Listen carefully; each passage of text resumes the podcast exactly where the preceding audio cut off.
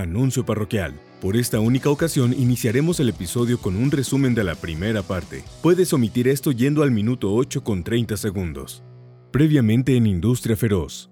Él es Simón Medina, es un experto en el tema de publishing, es socio fundador de, de, Monster Music junto con Ray Barba. Fue presidente en, en, Sony ATV, estuvo director de AIR en la editora de Universal, que es Universal Publishing. En principios de su carrera estuvo en la parte de promoción de radio en, Exacto, Warner fue el primer trabajo en la industria. De artistas, puta, ¿qué les puedo decir? Ha trabajado con Mario Dom, con Kalimba, con Hash, con Elefante, con Pablo Preciado. En fin, digo, no, no voy a acabar de... Sí, no voy a acabar de presentarlo.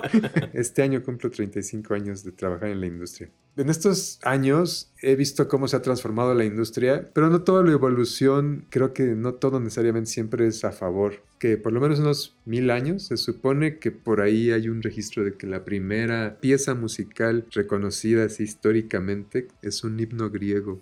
Hablemos de Bach como el primer gran compositor así establecido. Después llega Mozart y después Beethoven, que esos tres son como los grandes compositores históricos. Y entonces yo a partir de ahí es cuando también empiezo a entender que ya la música se establece como industria porque sí ya había todo un mecanismo para contratar los servicios de los compositores y entonces que tocaran en las cortes del rey y les hicieran ¿no? sus composiciones especiales. Todo eso yo creo que ya, ya crea un sistema, si no una industria, ya un estilo de trabajo, ya una organización. O sea, la ópera fue el primer espectáculo público ya masivo que realmente atrajo a, a personas de varios niveles de la sociedad.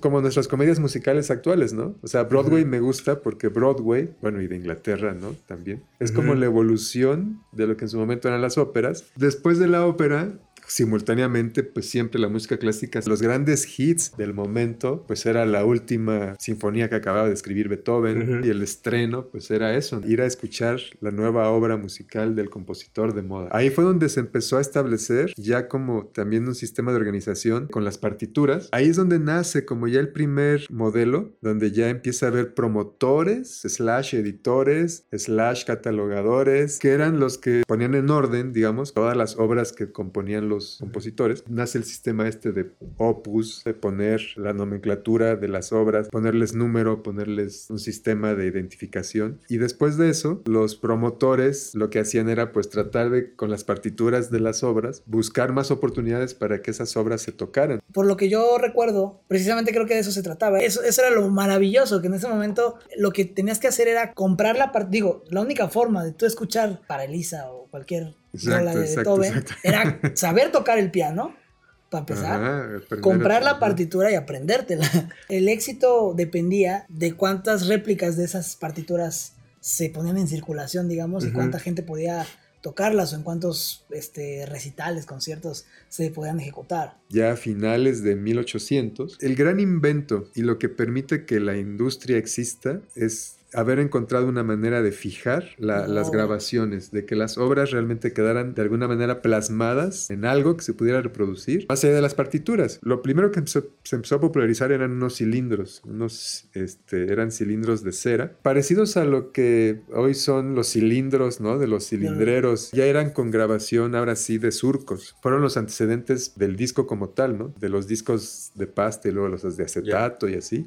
Pues es cuando estamos empezando a hablar de los primeros sellos, ¿no? De RCA, Columbia. Más bien RCA evoluciona en BMG y después ya en Sony. Y Columbia sí directo pasa a Sony. EMI, de hecho EMI quiere decir Electrical Music Industries. O sea, Electrical ya hablaba de que era un, sistema eléctrico, o sea, ya había... Ya no, había, ya no había tanto la mecánica dentro de los reproductores de cierta forma. Sí, del mundo mecánico al eléctrico hace un gran paso y luego ya años después ya se inventa la cinta magnética y después pues los formatos van evolucionando y ya por fin llegamos a a los discos. Los discos de pasta que eran los primeros, para reproducirlos había tres velocidades. Cuando llegamos ya al LP y ya después los cassettes y después el compact disc, los tres grandes formatos siempre en ese orden van a ser el vinilo, el acetato, el LP y los sencillos. Yo creo que incluso los discos chicos por mucho tiempo llegaron a ser incluso más famosos que los álbumes. Luego en 1980 es cuando ya empieza a salir el, el CD. El cassette antes que el CD le gana lo de la portabilidad. Pero bueno, es, es interesante entender esta evolución. Estamos tan acostumbrados a que la música está tan accesible que no te das cuenta todo lo que tuvo que pasar para que la música eh, llegara a este momento. Pues es que todos los formatos realmente terminan compitiendo unos con otros. Pues a la hora de la hora tú también te vas como haciendo más afín a usar uno que otro hasta que ya la industria misma ya no te lo permite. ¿no? Porque entonces ya se, se vuelve obsoleto, te quitan ese formato y te obliga la industria pues a, consumir el formato nuevo. La radio, curiosamente, al principio eh, también tenía miedo que estos formatos de grabación fueran competencia para la radio misma, ¿no? Al principio tenemos que recordar que en las grandes estaciones de radio pues también se tocaba en vivo, o sea, las orquestas tenían que tocar en vivo, las transmisiones eran en vivo. Las este, cortinillas. Sí, todo. Eran en vivo. Todo era en vivo, ¿no? Sí, el músico de tan, tan, tan, No, y había un director de radio, o sea, como el director artístico del radio, yo me acuerdo, este, digo, a mí, me gustó pues el concepto de la radio durante un buen rato y videos en YouTube del locutor encerrado en la cabinita, afuera de la cabinita estaba pues el operador y, y con el operador también hacia un cuarto más grande, más amplio, lleno de músicos, estaba el director en donde le estaba dando la, entrada al, locutor, donde le estaba dando entrada a la, banda para la cortinilla que daba la entrada, no sé, la, la hora, ¿no? De que son las 3.45 minutos, que quién sabe qué, de la tarde en Ciudad de México, bla, bla, bla, y estaba la, sí, y estaba la banda ahí tocando, güey. Lo interesante, y es lo que permite que entonces ahora sí se crea esta unión ya permanente de la industria de la música con la radio, en vez de ser competencia, pues terminaron siendo los más grandes aliados de la historia, porque entonces ya una vez teniendo los formatos que ya se podían reproducir, pues entonces sí, ya la, la industria empezó a proveer a la radio, ya la, la música le llega a las estaciones de radio en formato WAV, o sea, la competencia actual de la radio, pues son son las plataformas, ¿no? Tal cual. O sea, Spotify es una competencia directa a la radio. Un playlist, pues es, es este, una competencia directa a la programación de una estación, ¿no? Pues ya tienes que escoger. Escucho la radio, donde me programan lo que la radio quiere programar. Una amiga que está en eso, que este, se dedica mucho a la parte de promoción, tanto de disqueras como de artistas independientes, nos dice, antes tenías como disquera, manager, label manager, lo que fueras, digamos que ir a caerle bien al programador de la radio y hoy tienes que hacerle la barba al curador, al curador de las listas, claro. Sí. o sea, realmente eh, la industria no, este, la industria no está cambiando tanto, o dice, la industria no está en crisis, porque muchos dicen, es que la industria está en crisis porque el Spotify, ya sabes. No, ya no. Más bien solamente es el formato de consumo el que cambia, porque la industria y muchos, muchas formas de manejar las cosas realmente no han cambiado tanto, ¿no? Y creo que este es un buen ejemplo, ¿no? O sea, de que antes tú como ejecutivo de una discográfica tenías que ir a hacer magia y estar fregando a los programadores para que pusieran a tu artista. Y ahora tienes que hacer lo mismo, pero con los de Spotify. Entonces, sí, y también con los de radio, ¿no? Porque digo, la radio sigue. Sigue siendo líder y para sigue, Sigues teniendo que luchar porque tu artista se toque en la radio y también, ¿no? Las listas de popularidad, Billboard, Monitor Latino y todos los sistemas de seguir sabiendo en qué posición queda tu canción, cuántas semanas, todo eso, pues es todavía base de la industria para premios y para muchas cosas, ¿no? Pero junto, pues sí, ahora empieza a suceder todo ese mismo modelo, pero ahora en, las plataformas. Claro. Y entonces, pues ya ahora tenemos dobles listas, ¿no? Las, las listas de radio y las listas digitales. Tengo, tengo, tengo una pregunta, porque pensando a lo mejor desde los 20, 30, 40, 50, eh, no sé, desde Louis Armstrong, este tipo de bandas que, que tenían ya este estilacho, este, pues, era pensar justamente en también que se tenían que ver presentables o de cierta forma acorde a lo que estaban tocando y en dónde estaban tocando. Y de repente también, este, pues, las bandas que iban a presentarse a los conciertos, pues pensaban en su imagen para, pues, no sé, el concierto, no sé, lo que sea, ¿no? Y de repente llega la televisión para darle difusión a los conciertos y ahora después a los videos musicales. Y empieza una, no me acuerdo si fue desde los 70s, 80s, que las bandas empiezan a decir, ¿sabes qué? La ideación de mi arte también va acompañada de la imagen de mi banda. Y empezamos con esta corriente, no sé, de, glam rock, ¿no? o de eh, el rock teatral, eh, pues ya de una manera como decir, también ese medio impacta a la industria. Al, momento de que no nada más es pensar cómo nos escuchamos o que si nos sincronizamos al momento de que movemos la guitarra en el escenario, sino es también pensar en la, en la imagen. Claro, bueno, efectivamente. Entonces ya brincamos de la radio a la televisión, ¿no? Porque efectivamente la tele, pues entonces ya permitió, ahora sí, como bien dices, pues darle, darle presencia, ahora sí, visual, audiovisual a, a, los artistas, ¿no? Porque por muchos años, pues sí, nada más podíamos escucharlos, este, y después ya pudimos empezar a verlos. Bueno, obviamente, la, la opción que ya dijimos hace rato de irlos a ver en vivo siempre ha estado presente, ¿no?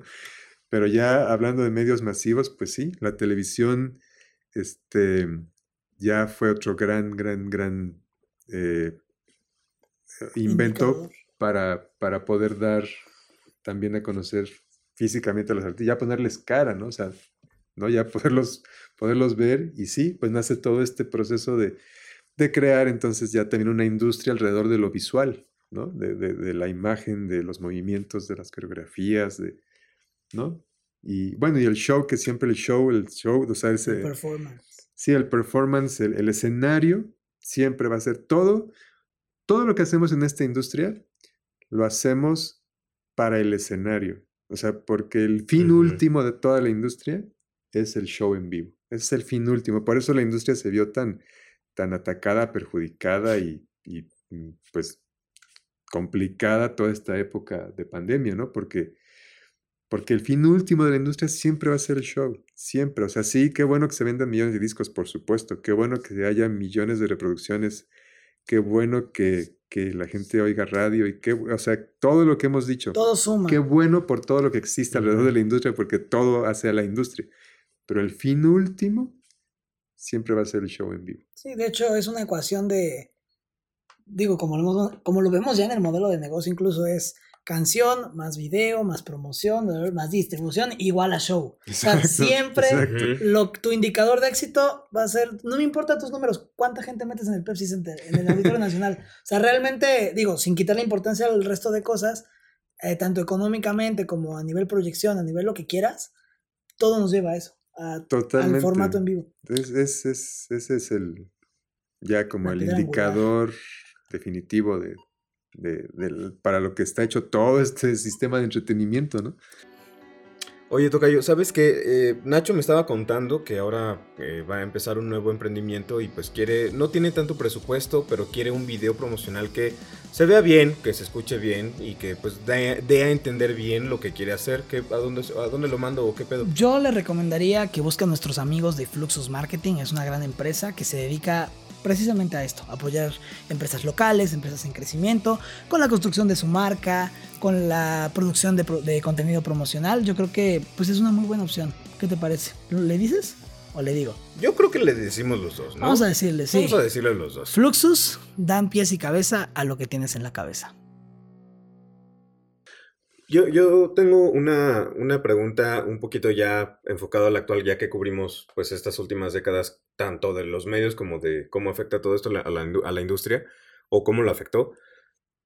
¿Qué tanto ha evolucionado en los últimos 15 años? O sea, pensando en que bueno, a lo mejor no 15, pero unos 12, 10, desde, no sé cuándo se fundó Spotify y que empezó a esta, esta manera de 2006, 2005, pero ya así como ya popularizado, 2010, 2011. Y que la pregunta es esa, ¿qué tanto sientes desde tu trinchera que ha evolucionado, que se ha modificado la industria en estos últimos 15 años? Porque a lo mejor antes era eso, o sea, de que, ay, ahora está en formato MP3, ahora está en formato WAV, ahora está en el, en el CD, y ahora está en el iPod, y ahora está en el, en el, no sé, en Spotify. Pero a partir de Spotify, ¿qué tanto ha evolucionado, sientes tú? Eh, bueno, yo siempre digo que, o sea, lo que siempre estoy esperando es eso, ¿no? ¿Cuál es el siguiente nuevo formato? O sea, siempre es mi gran pregunta de toda la vida, o sea, porque pues he visto tal nivel de transformación de la industria que nunca, nunca en mi vida me había imaginado posible la existencia del formato digital actual. O sea, no, no era, no era sí, O sea, cuando, viste lo de cuando era lo de los cilindros de cera, ah, ni, bueno. ni yo creo que alguien se pudo imaginar así de, güey, oye Siri, reproduce esto. Incluso, oye Alexa, reproduce esto. Exacto, Alexa. Hasta exacto, eso, ¿no? O sea, bueno, Eso es una locura. O sea, mi gran pregunta es esa, ¿no? O sea, ¿qué viene? ¿Qué, qué, qué viene, no? O sea, este, nos van a implantar un chip en la cabeza donde entonces ya nos van a transmitir la música directamente así. Piensas, ¿no? Quiero escuchar esto, igual. no sé, no sé, o sea, cualquier cosa que ahorita suena a locura, ciencia ficción, a, alucine, pues podría haber sido igual de alucinado estar diciendo, ¿tú crees que vas a poder estar escuchando música en tu teléfono, que va a existir un aparatito que vas a traer en tus manos donde te vas a poder comunicar? ¿no? o sea, por eso digo, ya todo es posible, ¿no? Todo es posible. A mí me hubiera gustado tener una mente yo más, como más este, técnica en ese aspecto, eh, para, para, entender toda la parte de los inventos, porque de verdad no las entiendo. O sea, no entiendo. O sea, no entiendo estos micrófonos que tengo enfrente, las cámaras, o sea, no lo entiendo. Digo, pues qué bueno que alguien lo supo hacer y qué bueno que alguien lo hizo, porque gracias a eso... Se les está sacando el provecho. Sí, sí, sí. Pero pues no, yo pienso más siempre en, música, en, en, canciones, en, en, otras cosas, ¿no? pero bueno, regresando a tu pregunta, la evolución eh, lo, que, lo que más me maravilla es eso, la inmediatez, la, la, internacionalización automática, porque eso era todo un rollo en la industria, o sea, darte a conocer más allá de tu propio país, era todo un rollo. Era, o sea, yo, otro de mis trabajos fue precisamente promoción internacional, entonces mi trabajo era exclusivamente ese, eso fue después. Mi siguiente trabajo después de Warner fue en BMG, y ahí ya brinqué a la editora y entonces ya entendí lo que era la editora, ¿no? Todo este mundo de, de las canciones, los derechos de autor, todo esto que dijiste. Mm. Pero mi trabajo específicamente era dar a conocer las canciones y los lanzamientos de ese entonces de BMG, que me tocó toda la época de, del rock en español. O sea, ahí me tocó trabajar pues con Caifanes, con Maldita Vecindad, con los amantes de Lola, con Fobia, pues con todo. O sea, BMG era la, la empresa que, que, creó el movimiento de rock en español, ¿no? Digo, obviamente, Wea hizo lo suyo, y, pero, pero, pues yo creo que el gran movimiento de rock en tu idioma como tal fue de BMG, en esa época que me tocó la suerte de estar ahí. Y mi trabajo era ese, o sea, buscar que tus artistas y, en este caso autores, porque yo los manejaba desde el punto de vista autoral, como editor, este, como editor dar a conocer esas canciones al extranjero. Y del extranjero me llegaban muestras también de muchos discos y cosas que si no me hubieran, o sea, te llegaban por correo, o sea, era, ya me acuerdo abrir esos paquetes, ¿no? De, de FedEx y de, de DHL y todo, donde no sé si FedEx existía, a lo mejor creo que era puro DHL, no me acuerdo. Pero bueno, llegaban por correo, así, los, los grandes paquetes donde me llegaban los acetatos, los cassettes, este, los CDs de Japón, de Francia, de Italia, de Alemania, de era la única forma como podías conocer música de otros países. Te tenía que llegar físicamente. Es como ahorita que así de, a ver, vamos a poner este, rap en árabe, ¿no? Ser un rapero con turbantes. Exacto, eso es una locura. Oye, y, digo, esta ya es curiosidad personal. Hablando de, de esta, digo, desde hace rato que, que estábamos hablando de los formatos físicos, yo empecé a pensar qué dolor de Huevos. Huevos. la logística de. O sea, Me encanta, perdón, paréntesis, porque él es decente. O sea, él, o sea no digo que no diga groserías, pero procura. O sea, yo me he dado cuenta que es una persona que procura. Aquí está la frontera de las malas palabras. Sí, exacto. Sí, sí, y, y, yo como que soy muy de. Cuando cada que veo que él se levanta, yo, madre, ¿no? Y es como, funciona. No, está bien. es, que, es, que, hay expresiones que no puedes evitar. O sea, pero o sea, eso es, es un dolor en el trasero y un dolor de huevos. O sea, la, la logística. la logística de, de, de mandar, de coordinar, de esto, yo, me, yo pensando en hace décadas de cómo eran estos formatos físicos y me quedé pensando, ¿Se supo alguna vez, no lo tengo presente yo, pero se supo alguna vez de alguna, de alguna, de algún sencillo o de algún álbum perdido? O sea, que en la, en el envío dijeran, ay, mm. se lo robaron, ay, se perdió, ay, se Asaltaron al chofer y dijeron, mira un disco, güey, vámonos. Se maltrató, güey, entre que si la lluvia, que si lo que sea, valió. No, qué buena pregunta. Yo, que yo sepa, que yo conozca si alguna historia específica, no. Pero, pero es muy buena pregunta, parece así como de para un guion de una película. Está interesante. Estaría, estaría Yo se la vería. Sí. Sí, y digo, ahorita que... perdido, así como robar un diamante o algo, Sí, robar el nuevo máster. el nuevo de- máster de Rolling Stone, ¿no? Sí, estaría bueno, ¿eh? Bueno, hay, que, eh, hay que planteárselos. Hay que, hay que hacer la propuesta. Aprovechando que, mira, que tocamos este tema que dijo Onyx de, eh, de un disco perdido o así. Digo, también es importante, digo, ya estamos hablando de Spotify, como que estamos brincando mucho, en- este, jugando a la máquina Pues, del tiempo. Sí, sí, sí. Pero, o sea, si, si era un pedo, realmente, mm, Un problema. si era un problema Una realmente... situación complicada. Sí, sea, sea realmente una situación complicada distribuir el formato físico, ¿no? O sea, realmente, hoy en día, pues, una agregadora, por ejemplo, ¿no? O sea, le mandas tu fonograma en WAV y listo. Y ya lo tienes en Y todas ya las el- plataformas. Ajá, o sea, digo, te, creo que max, más rápido que se puede son dos semanas, hasta donde yo recuerdo, ¿no? Es aproximadamente el Te tiempo. piden un mes así de De 15 días a un mes Sí, ya está tu 15 días rola es en todo el mundo, disponible express. con un clic. Antes sí era en barcos, ¿no? Este, había que tener almacenes, depósitos, que era toda esta infraestructura que tenían No, las sí, grandes sí, sí, discográficas, ¿no? sí, sí, lo- el envío de los, los, los masters, pues sí, era todo, todo, o sea, y había que, que reimprimir, o sea, que era lo interesante, ¿no? Que a mí, a mí la verdad siempre, este, como que, no sé, eso es algo que, que a mí no me gustaba, pero era, era la manera de hacerlo, ¿no? Que, que tenías que hacer tu edición nacional traducida al español y entonces, pues sí, los, los LPs y los álbumes que se venían en México, pues traían la traducción Sí, del título el- de la canción, ¿no? En español. Y entonces era diferente tener tu edición mexicana que tu edición importada. Sí, sí, sí. Y pues seguramente en Argentina saldrían otras ediciones y en Colombia saldrían otras. O sea, cada país, hasta donde yo entiendo cómo funcionaba, tenía que eh, imprimir sus propias ediciones Sí. para su propio país. Fíjate, fíjate que mi papá tiene mucho eso. Es algo que yo sé que lo hace por molestar. O sea, porque él sabe que los, pues, los títulos de las canciones son en su idioma original. Pero siempre que puede, Las traduce. dice sí, güey, las traduce. Y, Odio que hagan eso. Eh, Dice así como de que, no, sí, como escalera al cielo. Exacto, que quién sabe qué. exacto, Pero, exacto. pero es que así venían. O sea, en Es los que acetatos venían. así venía el nombre. Y no Exacto. venía la traducción del, del inglés del, de la- del título original. Era el nombre como lo A presentaban. veces nada más ponían el de español, a veces sí dejaban el de inglés entre En paréntesis chiquitito. abajo.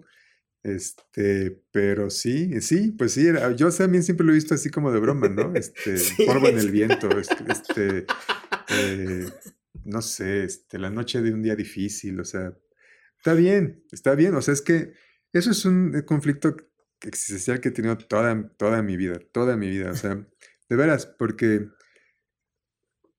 yo inconscientemente cuando oigo música en inglés, pues ya le estás traduciendo, pero directo del inglés. O sea, tú- ya, ya si, cuando ya logras ya entender el idioma, pues entonces sí ya como que el proceso es automático. O sea, no, no lo estás traduciendo al español. O sea, lo estás oyendo en inglés e inmediatamente entendiendo el significado directo del Sí, sí, inglés. sí.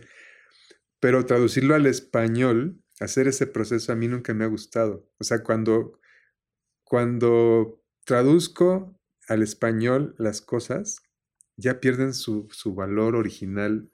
O sea, no es lo mismo. Y efectivamente, o sea, decir escalera al cielo, aunque pueda tener también un sistema, un, todo un sentido poético en sí mismo, ya no suena igual que Stairway to Heaven. Nunca va a sonar igual. Pero Obedece, obedece mucho a una cuestión nacionalista de, aqu- de aquella época, o sea, en el, en el sentido de que cada país lo traducía a su idioma. Eh, siento que va por, por ese lado. Simón, este, tengo, tengo, bueno, antes, antes de llegar a la parte final de- del podcast, que justamente para la parte final te queremos pedir una, una historia feroz, que sería como tu historia de parteaguas, que decir, a partir de aquí Simón Medina es Simón Medina, como el- el, que dices, esto me definió. Luego es un, un, este, un dato feroz, un dato curioso que tú sepas de la, de la industria, que dijeras, a lo mejor no muchos saben esto, pero ahí les va. Y el tercero es un consejo, un, un consejo feroz para la gente que quiera Dedicarse a esto. adentrarse a esto, meterse a esto. Antes de eso, tengo una pregunta, a lo mejor no tan express, pero sí quisiera, sí quisiera que, que nos platicaras un poquito de esta transición de las disqueras editoras de hace décadas y cómo se empieza a monopolizar a las tres, a las tres major que tenemos hoy en día. Ok, bueno, pues sí, ese fue un, un cambio gradual de también de muchos años, ¿no? Y aparte, pues es que simultáneamente hay un montón de sellos independientes que han tenido vida propia, ¿no? Desde la famosa Sound Records, ¿no? Donde, donde grababa Elvis Presley y así. O sea, finalmente todo, todo ha sido una evolución de eso, ¿no? De sellos independientes que, que de alguna forma la industria empieza también a absorber, ¿no? Warner es un ejemplo de eso también, con WEA, ¿no? Que así se llamaba originalmente, Warner Electra y Atlantic, y en fin, o sea, entonces siempre todo es eso, la sucesión de, de sellos que se van aglutinando para entonces de ser un sello independiente, este, se vuelve entonces ya eh, parte de una, de una compañía discográfica. Y pues, digo, yo mismo, pues soy ejemplo de, de haber estado trabajando, aunque haya sido la parte editorial, pero pues BMG como tal ya terminó siendo absorbida por Sony, ¿no? Este, luego EMI, que también trabajé en EMI, Universal. pues terminó siendo absorbida por Universal, ¿no? Aunque les digo, yo trabajé en la parte editorial, pero bueno, la Sí, parte sí. editorial de EMI terminó siendo absorbida por Sony, ¿no? Y la parte discográfica terminó siendo absorbida por Universal. Órale. Este, la parte de BMG eh, discográfica fue a Sony, pero la parte editorial de BMG fue a Universal, ¿no? O sea, finalmente Sony ¿Y con quién se queda el Universal y Warner, pues son los tres grandes sellos actuales, ¿no? O sea, Polygram, que también trabaja en Polygram, pues Polygram también Mutó. a mutó a, a Universal. ser Universal, ¿no?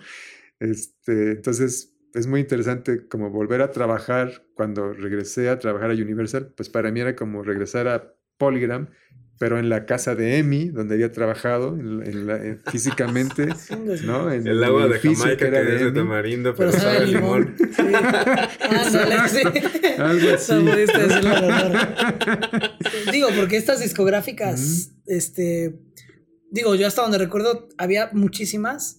Eh, y también tengo entendido que eran, en su tiempo se dividían mucho que por género, era como de nicho, ¿no? Que de hecho Motown Records era famosa por ser la Ah, única bueno, que claro. firmaba artistas de color. De R&B, este, exacto. sí. todo este tema. Entonces, pues de ahí como que se hacen las, las siete grandes, que es lo que platicábamos. Van entre que una muta y la otra se come a tal, se quedan en las tres. Las tres y actuales. Ya llevamos por lo menos desde el 2000 o desde antes. Ah, Fue como 2000, 2004 creo que... ah, yo tenía esa fecha exactísima, pero sí, sí, sí, 2000. sí, como por ahí. por los 2000 empezamos ya con las sí. tres major. Sí, sí, pues las tres actuales, ¿no? Que siempre es la gran, la gran pelea de Sony y Universal. ¿Cuál es la más? Este, cuál es la más grande. Pero para mí es clarísimo, porque digo, ya lo acabo de decir hace ratito, o sea, por un lado, a nivel discográfico, pues creo que me queda evidente que con la adquisición de EMI discográficamente para Universal, más todo lo que Universal en sí mismo es, porque está dentro de Universal, está Fonovisa y está este, un- sí. muchos sellos también, todo lo de Polygram, en fin, todo lo de MSA, todo lo de AM Records, todo lo de Vertigo, en muchas cosas que, que están dentro del gran catálogo actual que es Universal. Este, para mí, discográficamente, Universal es la empresa más grande, pero editorialmente, pues es Sony, porque entonces Sony absorbió la parte editorial de EMI y con eso pues se catapulta y viene, bueno, ya de por sí ya, ya, ya lo tenía, pero este, por ejemplo, el catálogo de los Beatles pues está dividido, ¿no? O sea, lo discográfico, que era de EMI, pasó a Universal, pero lo editorial este, es- Sony. está en Sony, ¿no? Son- Entonces, este, pues sí, son los dos grandes monstruos actuales. Y Warner, que siempre ha estado ahí, o sea, eh, como, como ese gran... eh, el podio siempre son los tres primeros lugares, ¿no? Los que llegan siempre. Primero, segundo y tercero, siempre, ¿no? Este, oro, plata y bronce, siempre son los tres primeros lugares. Bueno, pues siempre, el gran, siempre tercer lugar wow. es Warner, ¿no? Pero pues, este... Pero tampoco es, digo, o sea, O sea, es teniendo en cuenta que tiene a Ariana Grande, que tiene a... Sí, no, digo, es un monstruo de empresa, digo, pero sí, siempre sí. como en ese glorioso tercer lugar que pues no, no, ya no, ya no es posible competir con Sony y con, y con Warner, digo, con Universal. Universal. Con Universal. Sí, como que yo siento, digo, y es muy mi percepción que Sony y Universal en esa carrera, ves, o sea, casi siempre es como de yo llegué primero y luego este, o luego, o sea, como que, digo, obviamente yo también percibo mucho más grande a Universal, pero dijeras tú, ya pensándolo como por artista o por joyita, híjole, dices, no, pero es que Sony Claro, pues es que. Como que siempre están disputándose ese uno y dos, pero como que el que siempre está en tercero y en el bronce, pues es Warner, ¿no? Finalmente, yo creo que para, para uno mismo como consumidor, la disquera más importante es la disquera donde estén tus artistas favoritos. O sea, no, o sea, ya el market share como tal es otra cosa, las estadísticas son otra cosa, y sí, los números hablarán por sí mismos.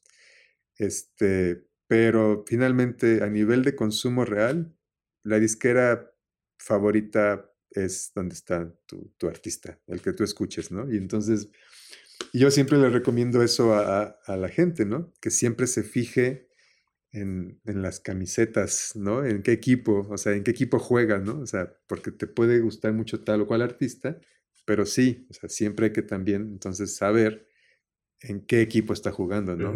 Este es este de Sony, o este es de Universal, o este es de es Warner. Como los luchadores de SmackDown y Raw, o sea, como, que te puede gustar John Cena, pero eres más de ver SmackDown, pero él está en Raw. No sé si estás entendiendo las referencias, pero es, sí, de, de sí, WWE. Sí, sí, sí. Y bueno, ya ahora sí por último, y ahora sí para entrar a esta parte que ya, que ya mencionó Onyx, eh, por lo menos para que quede claro con la gente que, que escuchó todo este disparate de, de, todo lo que es la industria, porque digo, realmente... jugando a la máquina del tiempo, dijiste sí, sí, sí, ajá. Time Machine. O sea, yo creo que ese es un buen nombre para el capítulo, ¿no? Máquina del tiempo, con Simón Medina. O sea, esta parte se nos escapó un poquito y de hecho ahorita yo también le, yo te quería preguntar de las discográficas, ya me ganó Onyx, pero para más o menos de este mismo, de esta misma naturaleza. La, eh, todos sabemos que las discográficas iniciaron como empresas que producen, promueven y distribuyen discos, ¿no? O sea, eso es realmente, creo yo, la definición de una disquera, pura y duramente.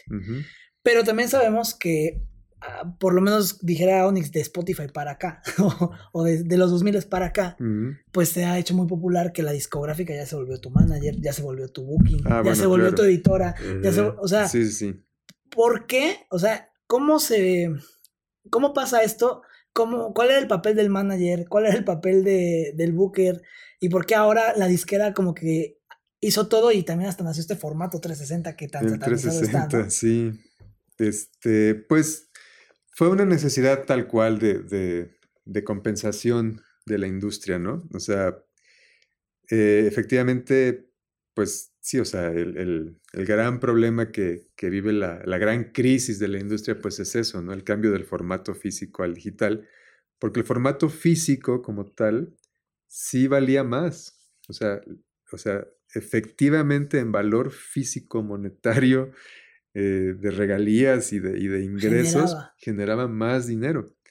Este, el modelo actual, con por un lado el modelo gratuito, y por otro lado el modelo de suscripción, pero que la suscripción realmente es muy barata. O sea, si lo mides así, o sea, ¿por qué cuesta? ¿99 pesos o algo así? ¿No? La, la suscripción. 115 pesos ya subió ¿no? en Spotify. Ah, bueno, yo me quedé en 99. Bueno, 115 pesos.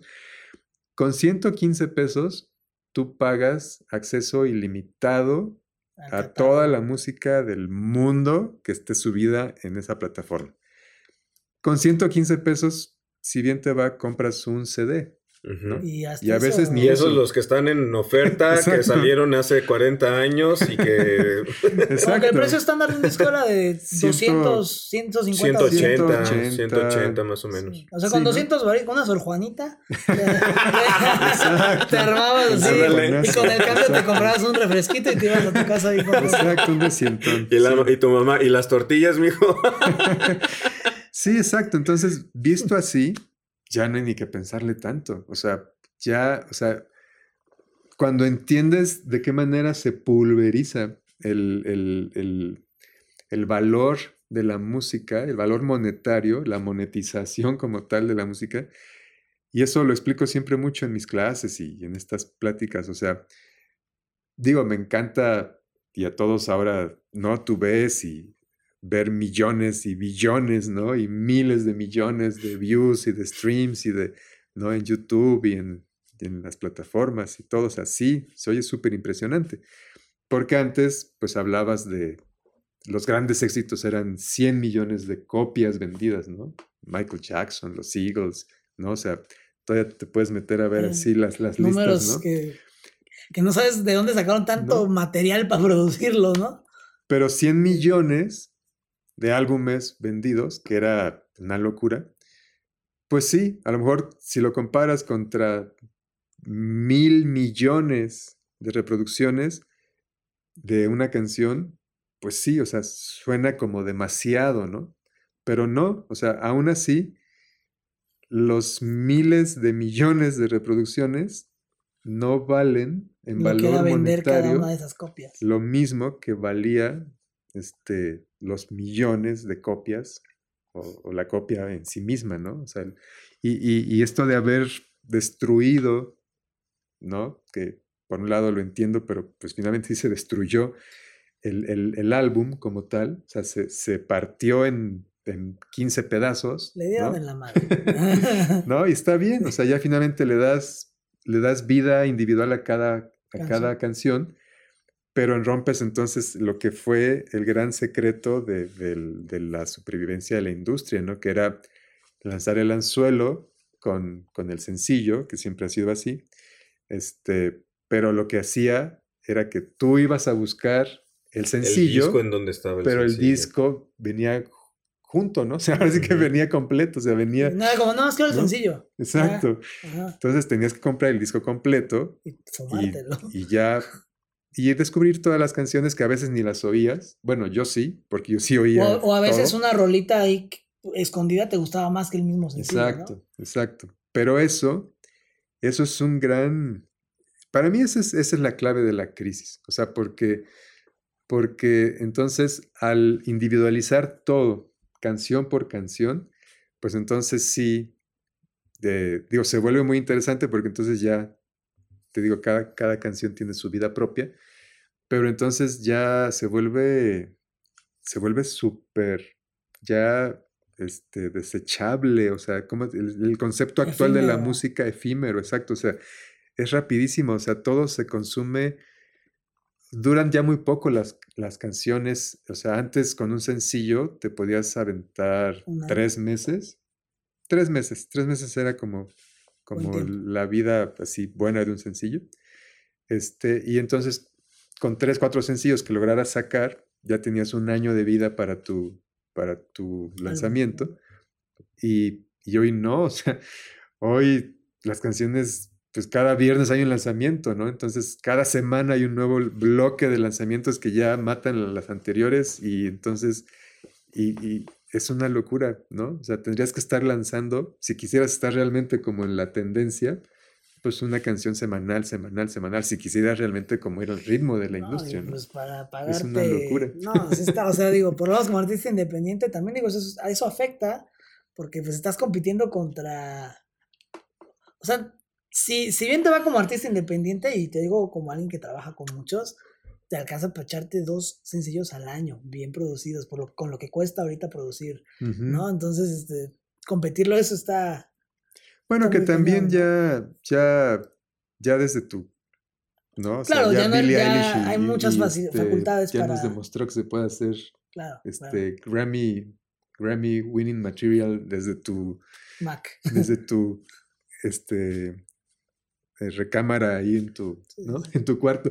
Entonces también ya digo lo interesante y, con esto creo que, que, podríamos concluir todo este, todo este viaje en el tiempo es que actualmente la, la, industria ahora sí es total y absolutamente democrática para todos. Ya se acabó el gran reinado de, de, de los AIRs y de las disqueras y de todo este proceso donde sí, ¿no? Esa digo que a mí me tocó vivir eso y por un lado lo añoro, pero por otro lado digo, pues ya ni modo, o sea, no, es que lo único que sí creo es que, que lo que ya se perdió es el control de, de lo que llega realmente a, a, los oídos de, del público, ¿no? Porque antes, digo, no era, no era gratuito que hubiéramos estos como especie de jueces, ¿no? Que decíamos, esto sí pasa, esto no pasa, esto si llega, esto no llega, estos grandes filtros, tienen una razón de ser. O sea, podría parecer también muy, este, autoritario y todo este modelo también, ¿no? Este, como que se puede atacar mucho el modelo como tal, pero tiene una razón de ser. O sea, era, era mantener una calidad siempre discutible porque es, es, es un criterio finalmente de una persona decidir, ¿no? Si esto es bueno o no, pero se supone que estamos entrenados para decidir por qué sí y por qué no. En fin, o sea, bueno, ahora eh, ya todo el mundo puede llegar, pero creo que el problema es que primero la sobresaturación, o sea, es impresionante ya la cantidad de música que hay, o sea, ya, entonces ya es una, eh, ya se vuelve como una canibalización de todos contra todos, porque ahora ya, o sea, digo, lo increíble es que tú puedes estar, pues sí, ¿no? Junto con Billie Eilish o junto con Sting o junto con Robert Plant o quien quieran poner Paul McCartney, la más grande estrella que se imaginen del universo musical. Bueno, Kiss. El, el Me encanta Kiss. El gran, o sea, junto con el gran megastar del planeta, puede estar también al mismo nivel, digamos, de acceso ya, porque está ahí, en la misma plataforma, este, el artista independiente más desconocido del mundo también. Y no lo digo de manera peyorativa, simplemente lo digo pues, contra un megastar, alguien que está saliendo de primera vez, pues hay que hacer todo un proceso para darlo a conocer. Entonces eso lo hace más difícil. Si ya de por sí siempre ha sido difícil lanzar un artista nuevo al mercado, ahora es millones de veces más complicado porque hay millones de competidores simultáneos que están ahí todos conviviendo en este gran... Sí, o sea, el pastel es grande, pero antes se lo comían entre mucho menos personas. Exacto. ¿no? Y además, eh, algo que, que, un amigo mío, bueno, un AIR, no me acuerdo quién me lo dijo, pero uno de los AIRs que conozco me, dijo algo que me gustó mucho. Antes lo que, por lo menos a nivel México, vamos a... Antes lo que, lo que escuchaba la gente dependía de como nueve personas, ¿no? Más o menos. Sí, como de pues nueve a doce cabrones éramos los que decíamos esto, ¿no? Sí, sí, sí. Y ahorita como es una pues, sobresaturación cañona, ¿no? Ya no hay, o sea, bueno, yo no lo sé, eso es algo que también es desconocimiento mío de cómo funciona realmente el modelo así exacto, pero yo no sé si realmente haya un control de calidad actual, o sea, si haya alguien que sí filtre, o sea, yo no sé, en pocas palabras, si todo mundo, todas las agregadoras y todas las plataformas y todos aceptan todo, o si sí hay algún momento donde alguien en algún nivel del proceso dice, no, esto no lo voy a subir, porque esto no tiene la calidad necesaria para subirse. No lo sé. Y no hablo de calidad de, audio, sino de calidad musical, de que si alguien artísticamente está emitiendo algún juicio de valor para decidir si tal canción, si sale o no sale, o ya todo sale. No sé. No, pues digo, tampoco tengo a lo mejor la respuesta, pero en mi experiencia como AR o como como director de una empresa que se dedica mucho a distribuir, digo, hay, muchas veces que a mí no me gusta lo que estoy distribuyendo. ¿no? O sea, que, que llega el cliente y, oye, pues quiero mi rol en Spotify y todo. Y tú les, yo les, neta, yo le escucho a veces y digo, híjole, güey. Bueno, pues yo no le voy a decir mi opinión, él no me está pidiendo mi opinión, él me está pagando para que yo lo, hagas. Para que yo lo subo. Y yo lo subo y digo, híjole, soy parte de, de lo que juré destruir. Eres cómplice, exacto. Soy, sí, soy parte pues del programa, pero no, Realmente no, o sea, en las agregadoras con las que trabajamos, que son varias, eh, no hay nadie que te diga, sabes que esto no. También yo creo que está como muy el tema ahorita de que pues, todos somos iguales y esto, y también se llevó mucho a la música, o sea, como que ya no puedes juzgar de ninguna manera cualquier tipo de expresión porque ya, estás pecando de, lo que se te ocurre. Pues es que al final también parte de que para el gusto colores, ¿no? Sí, sí, o sea. Siempre habrá gente que lo va a consumir y. Hay mercado para todo. Digo, yo, yo la verdad estoy en, muy en, tu mismo canal, digo, ¿no? O sea, yo, yo que estudié también y me preparé, digamos, este, eh, para decir, oye, esta rola sí, esta rola no, o sea, con, con, Mario y con, con Alex, ¿no? O sea, de, que son ARs, ¿no? Bueno, Mario, que es director de, Mario Universal Music, un saludo, un saludo para Mario. Este, pues sí, ellos nos enseñaron así de, oye, mira, estos son los criterios, bla, bla, bla. Como que sí se extraña a lo mejor, o sí se agradecería como que haya algo, como tú dices, ¿no? O, se extraña, se extraña. Pues, Pero ahorita lo, bonito es que cualquiera puede, que cualquiera que quiera expresarse dice, güey, grabé esto y órale, venga, venga, vamos a distribuirlo.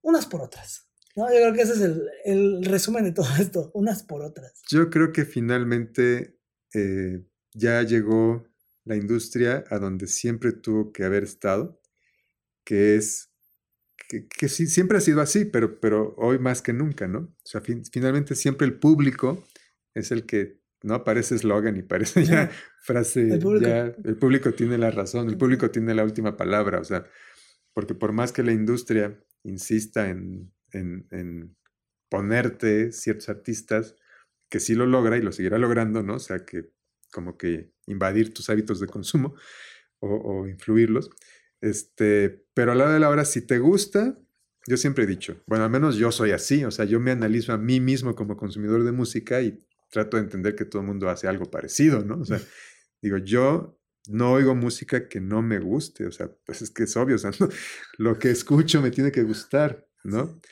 Y, y, obviamente, digo, en mi trabajo, pues sí tengo que escuchar muchísimas cosas porque eso es mi trabajo, pero como como consumidor, oigo lo que a mí me gusta y todos hacemos eso, ¿no?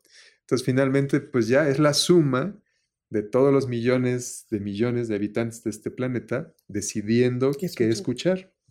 y ya, la, nuestra labor como gente de la industria, pues es dejar que... Que, que el pues, artista llegue a que todo fluya y que llegue y que se le guste al que le guste. que todo fluya y nada influya, ¿no? Sí. sí, exacto. Pues bueno, Simón, ahora sí venga, tu historia feroz, por favor, para, para, o sea, cuéntanos así la historia que hizo que Simón dijera, güey, esto me encanta y esto me va a dedicar el resto de mi vida. Bueno, definitivamente, sí, mi antes y después eh, viene con, con, la aparición de, de Rayleigh, Rayleigh Barba y de Elefante en mi vida, en mi vida personal y en mi vida profesional. Ese es mi antes y después, porque sí, o sea, digo, gracias a Dios, para empezar llegué a esta industria, ¿no? Porque les digo, como comunicólogo, pues yo pensaba más en en trabajar en, radio, televisión, en una revista, en un periódico, tomando fotos, en fin, ¿no? Este, pero bueno, terminé eh, trabajando en la industria de la música y, y, cuando llego a Polygram, para hacer un poquito de historia y poner en contexto, este, ahí es donde conozco a Rayleigh, ¿no? Rayleigh llega a verme como compositor eh, en la editora de Polygram.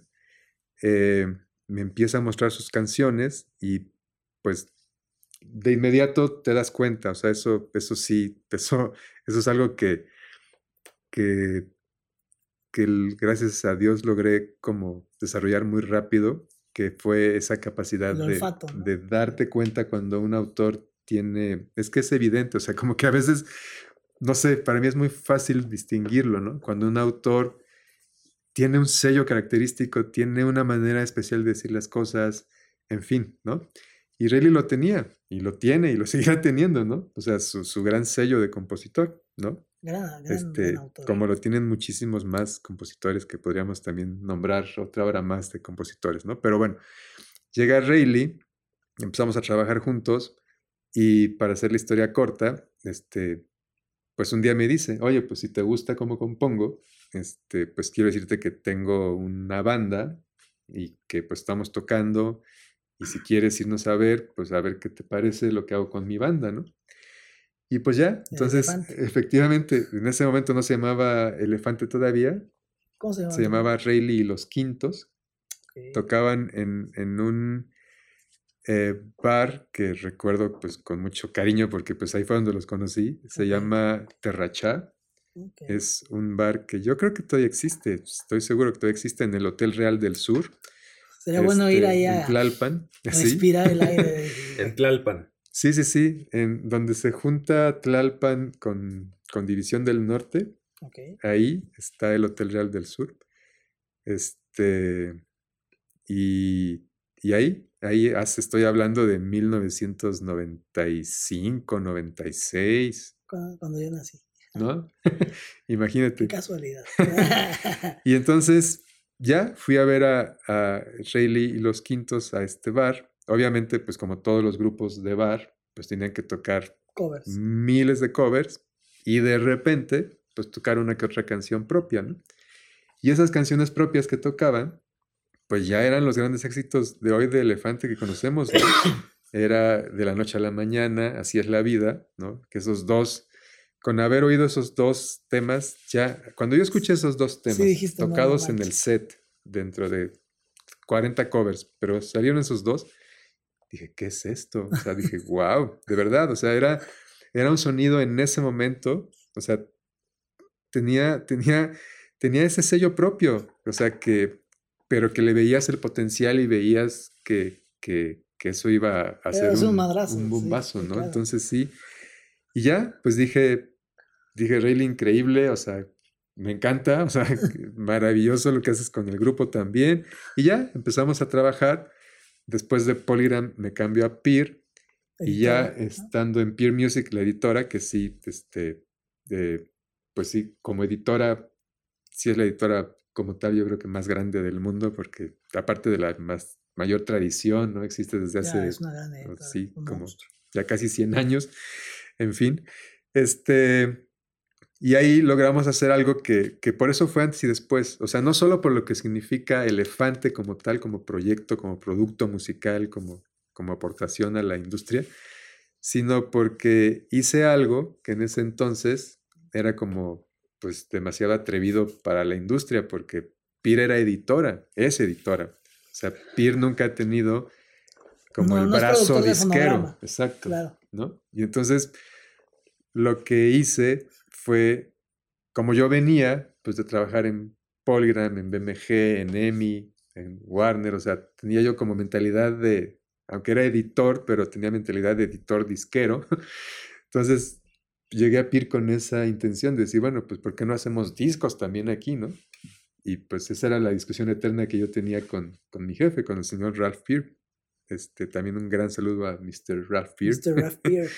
este, que me dijo, es que somos editora, ¿no? O sea, no somos disquera.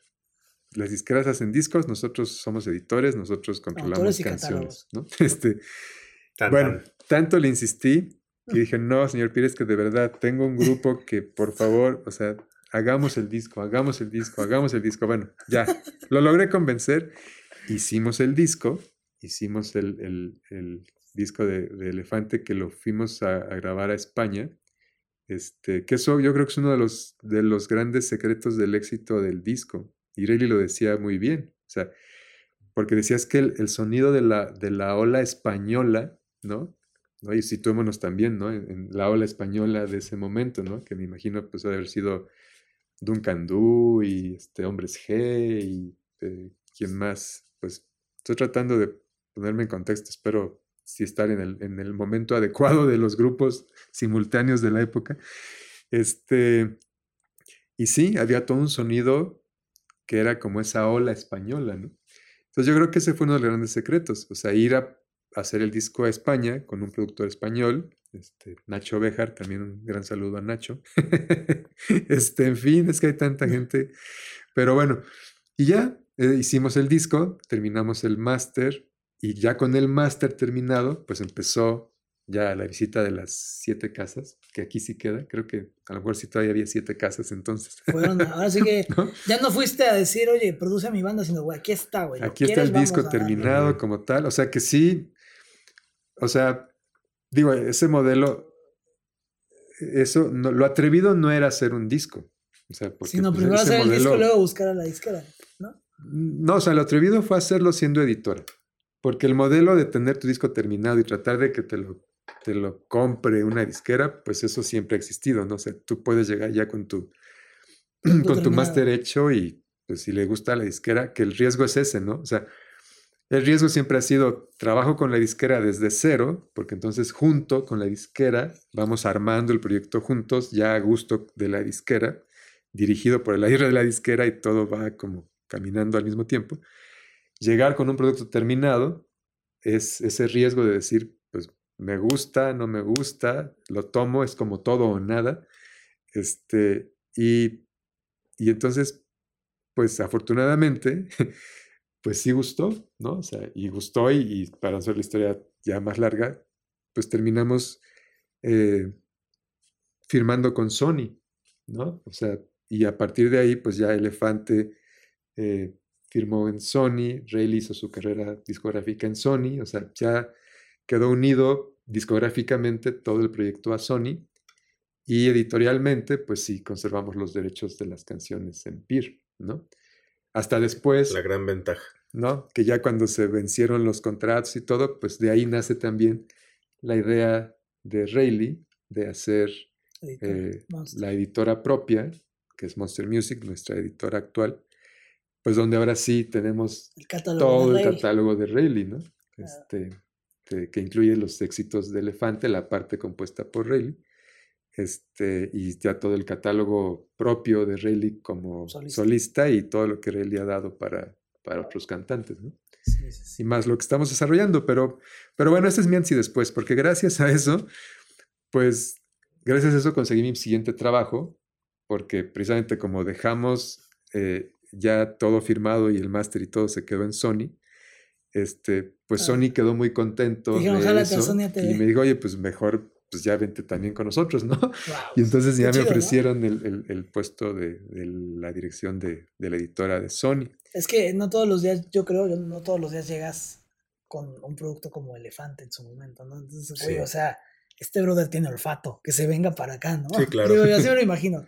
Sí, pues fue, fue, digo, obviamente hubo mucha gente involucrada en el proceso, este, un gran amigo también, Miguel Banda, que hizo posible, este, pues todo este proceso con Sony. Kevin Laurie, también otro gran amigo que fue el director de ese momento de Sony, que, que fue quien realmente ya autorizó y hizo posible todo. En fin, o sea, pues es eso, ese es el antes y después. Este, porque después de ahí ya eh, todo lo demás, pues ya damos un brinco hasta, hasta, pues digo, en Sony mismo, pues me tocó estar involucrado indirectamente con todo el, proceso de nacimiento de Camila, ¿no? O sea, pero eso realmente pues, se gestó en la compañía de discos. Yo estando en la editora, pues, digamos, como de rebote natural, pues tuve que, hacerme cargo de toda la, la, parte editorial, autoral, de, con, Mario. y con, con Samu y con Pablo. Y después, este, que ya mi último trabajo digamos, en, compañía multinacional, es en Universal, este, que me voy a la editora, pues ahí es donde hago mi otro antes y después mm, también, este, que es con Pablo, Preciado. Sí, y este, porque pues sí, así, de, la nada, así apareció un día Pablo, así en la, en la empresa. Y, llegó y también me empezó a tocar sus canciones, este, y también de inmediato dije, wow, le dije, ¿de dónde saliste? ¿Dónde estabas? O sea, o sea y sí, y, y, pues les digo que es la carrera que he visto más rápida en la historia de la colocación de canciones y de éxitos consecutivos. Este, entonces, y ya, y a partir de ahí, pues este, ahora ya me dedico a, a, la empresa propia y ya haciendo nuestros propios este, proyectos, ¿no? Con, con San Juan y con, los, con Rayleigh y obviamente, bueno, con proyectos que vienen ahí en camino. este, Vaya historia. Pero bueno, pues sí, digo yo de gracias, doy gracias a, a, Dios y a la vida que, que, me hayan dado esta posibilidad, ¿no? De, de, de, trabajar en esto, porque es muy padre, o sea, es muy padre sentirte parte de, proyectos que, pues, que, que, todos disfrutamos, ¿no? O sea, Correcto. Cuando oyes la música, pues, la disfrutas y, sí. y, pues dices, qué bueno, qué bueno que podamos dar esos. Oye, Simón, bien, rápido, ahora sí que a, lo mejor sí se puede en dos tweets, que dirían. Eh, ¿Cuál sería un dato feroz que tú tengas? ¿Algún dato curioso que dijeras, a lo mejor no todos saben, este, pero ahí les va? Algo que a lo mejor tengas ahí guardado en la, en la, mm en el rinconcito de tu cabeza. Por ejemplo, ahorita nos dijiste, el primer disco de Elefante se lo fueron a, grabar en España.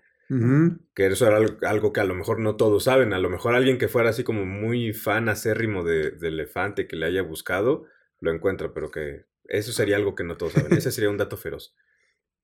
Pues bueno, digo, para complementarlo, porque efectivamente, para contar la historia completa, este, se, se grabó en México y en España. O sea, también se grabó en México y de hecho se grabó en, en Cuernavaca. sí, en, Cuernavaca. En, el estudio de un también, pues, gran amigo que ya le perdimos la pista, de Freddy Tager. Este, entonces, pues sí, o sea, digo, finalmente fue como una doble producción porque es diferentes partes del proceso. Una parte se hizo en España y otra parte se hizo en, en Cuernavaca, pero este, pero, pero sí, o sea, digamos, fue, o sea, tiene eso, por eso tiene esa magia, porque, porque fue hecho como con esa, con esa dualidad que tú ves también en la música misma de Elefante, porque por un lado sí suena a rock español y por otro sí. suena a rock mexicano, ¿no? Sí, Como mariachesco y así. Sí, Digo, sí es una función muy clara al final. Entonces yo creo que es eso, la mezcla de esos dos mundos, ¿no? De México y España se ve reflejado en todo el proceso, ¿no? Este, entonces... México y Cuernavaca. México, exacto. Digo, Cuernavaca, España Cuernavaca, y, Cuernavaca. y Madrid. Cuernavaca, y Madrid. Entonces, el dato, el dato feroz. El disco de Elefante se grabó en. El primer España. disco de Elefante. El primer disco fue en Madrid y en Cuernavaca. Se grabó en Madrid, en Madrid y en Cuernavaca. Con razón suena tan fusionado. Y bueno, mi querido Simón, ya para terminar, Lo ultimito. feroz. ¿Qué consejo le puedes dar a la gente que quiere dedicarse a lo que tú haces o quiere entrar a la industria? Pues la verdad es que ahora ya es mucho más fácil, yo creo, ¿no? Porque así como antes, este, que les digo que había estos filtros para decidir quién pasaba y no pasaba como artista o autor o todo, este, pues igual, ¿no? Quien, entra a la industria también había un proceso de filtrado también muy difícil. Ahora creo que no. Ahora ya también el do it yourself, también esa misma cultura, este, pues también se, se vale como ejecutivo de la industria, tú mismo puedes crear, ¿no? Pues tú eres un gran ejemplo, tú también, o sea, esto, esto es un gran ejemplo de, de, de, de, emprendimientos propios, digo, ahora yo mismo también, ¿no? Ya como independiente. Con Monster. Este, pues sí, o sea, se puede hacer algo solo independiente, digo, en un equipo y con toda la gente necesaria para pues, que funcione, ¿no? Entonces yo invito eso a la, a, la, a la, gente, a que todos los que estén interesados en la industria, bueno, que yo convivo diario con, con alumnos que están interesados en la industria de la música y que a eso se dedican y que están buscando cómo, cómo formarse en esto, pues es lo mismo que les digo. Este, ya forman parte de la industria desde el momento en el que deciden trabajar y estudiar para esto. Entonces ahora nada más encuentren su camino, encuentren dónde acomodarse. Hay tantas cosas y tantos también formatos nuevos de trabajo, ¿no? Este, community management y, y, y, los curadores de listas y tantos nuevos modelos donde es como el, o sea, finalmente yo digo que es, o sea, obviamente es el mismo, es el mismo ecosistema, pero con, ¿no? Como sí. si hubieran nacido... Este... Aumentaron los espacios, vaya, ¿no? Como sí, los, como... los papeles que puedes asumir dentro de... Sí, entonces encuentren, encuentren eso, encuentren qué es eso para lo que ustedes saben que son buenos y, y explótenlo lo mejor que puedan en, en, en, pro de la industria misma y, y, descubrir talento, descubrir talento, descubrir talento. El talento es inagotable, ¿no? Y entonces, este, el talento se ve de las dos formas. Se ve como artista, como autor, o sea, del lado, digamos, el lado que ve el Creativo. público, y el tras bambalinas, ¿no? También atrás, pues hay mucho talento atrás para decidir, ¿no? Cualquier uh -huh. campaña de marketing o cualquier este, decisión. Entonces, pues eso. Y bienvenidos a todos y, y gracias, gracias no, por, la, por Simón, la, invitación. Gracias también. Fue un gusto tenerte aquí. Este, ¿Desde cuándo tenía yo ganas de... Bueno, desde que pensé en voy a armar un podcast con Onyx que se va a llamar así, creo que el primer invitado que me vino a la mente fuiste tú. Entonces, ¿hace cuánto ya te escribí? Sí, ya sí, razón. Oye, Simón, ¿no quieres entrar Ya estaba muy platicada esta entrevista. Sí, pero qué sí, bueno. Exacto. Muchas pero gracias. Bueno, muchísimas gracias, gracias, en serio, Simón, gracias, por habernos aceptado la invitación, por la plática, que pues sí se hizo algo extensa, pero la verdad es que muy llena de, de, rica, de información. Sí, no, muy, muy llena de, de información y de, de aprendizaje que bueno, aquí entre compartir conocimiento y, y, analizar todo esto, pues sí nos quedamos con, con muchísimo. Muchas gracias nuevamente, gracias, Simón. Gracias este, Tocayito, muchísimas gracias.